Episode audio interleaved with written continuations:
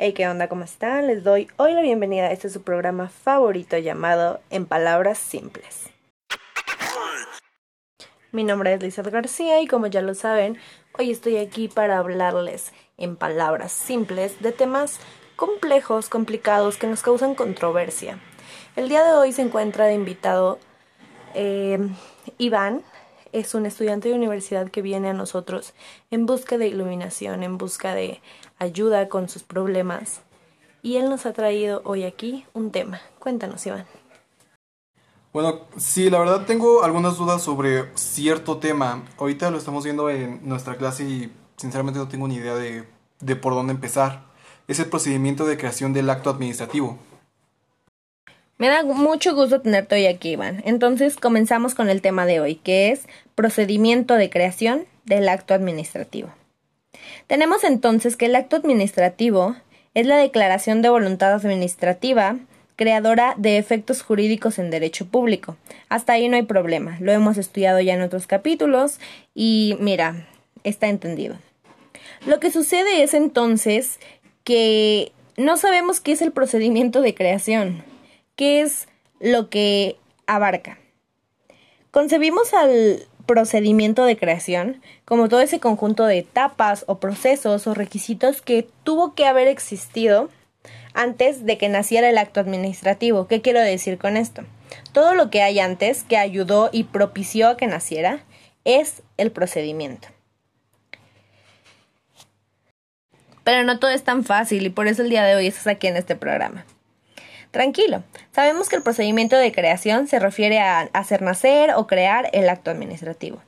Pero debemos de tomar en cuenta que existen dos vertientes. Tenemos por un lado el procedimiento constitutivo. Este trata, por ejemplo, de crear o se refiere a los trámites que hay detrás para crear el acto administrativo, es decir, su última finalidad es la creación del acto administrativo.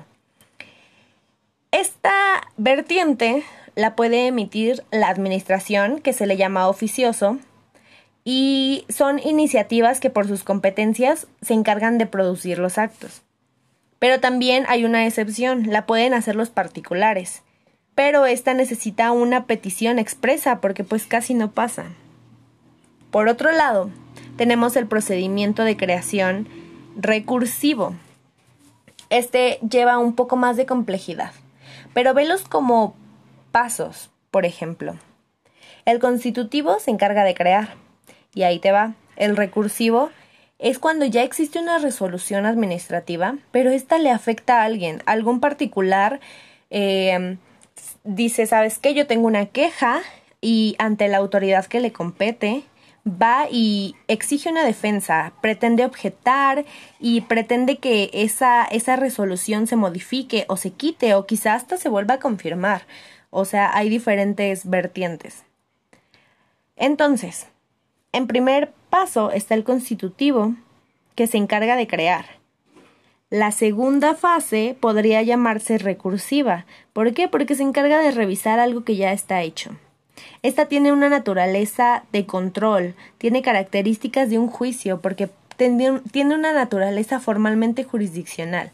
Realmente lo que, lo que puede ahí es que venga la administración pública y se asegure de que sus órganos realicen sus competencias bajo las normas o puede venir un particular y decir esta resolución me está afectando, quiero que se modifique.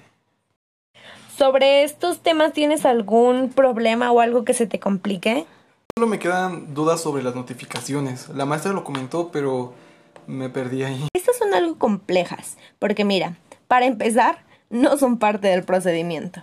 Pero, sin embargo, tienen que estar presentes, son parte esencial porque sin ellas no se considera hecho el procedimiento, no se considera concluido el procedimiento administrativo. Es necesaria la notificación, sin embargo no pertenece al procedimiento.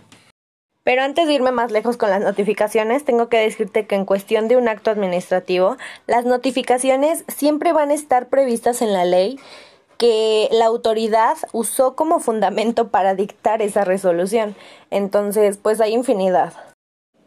Vaya, entonces realmente esto me ha ayudado demasiado a entender todos los temas. Muchísimas gracias por invitarme a este podcast y espero que le ayude a los demás. No, al contrario, gracias a ti.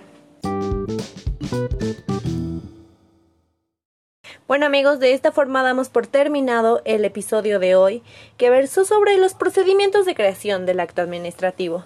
Nuestro invitado Iván, yo me llamo Lizeth García y esto es En Palabras Simples.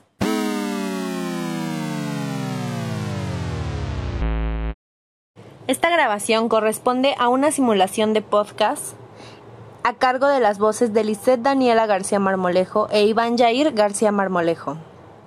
Toda la información aquí vertida fue extraída del libro Teoría General del Acto Administrativo del autor Alberto Pérez Dayán, específicamente el capítulo 5 llamado El procedimiento de creación del acto administrativo.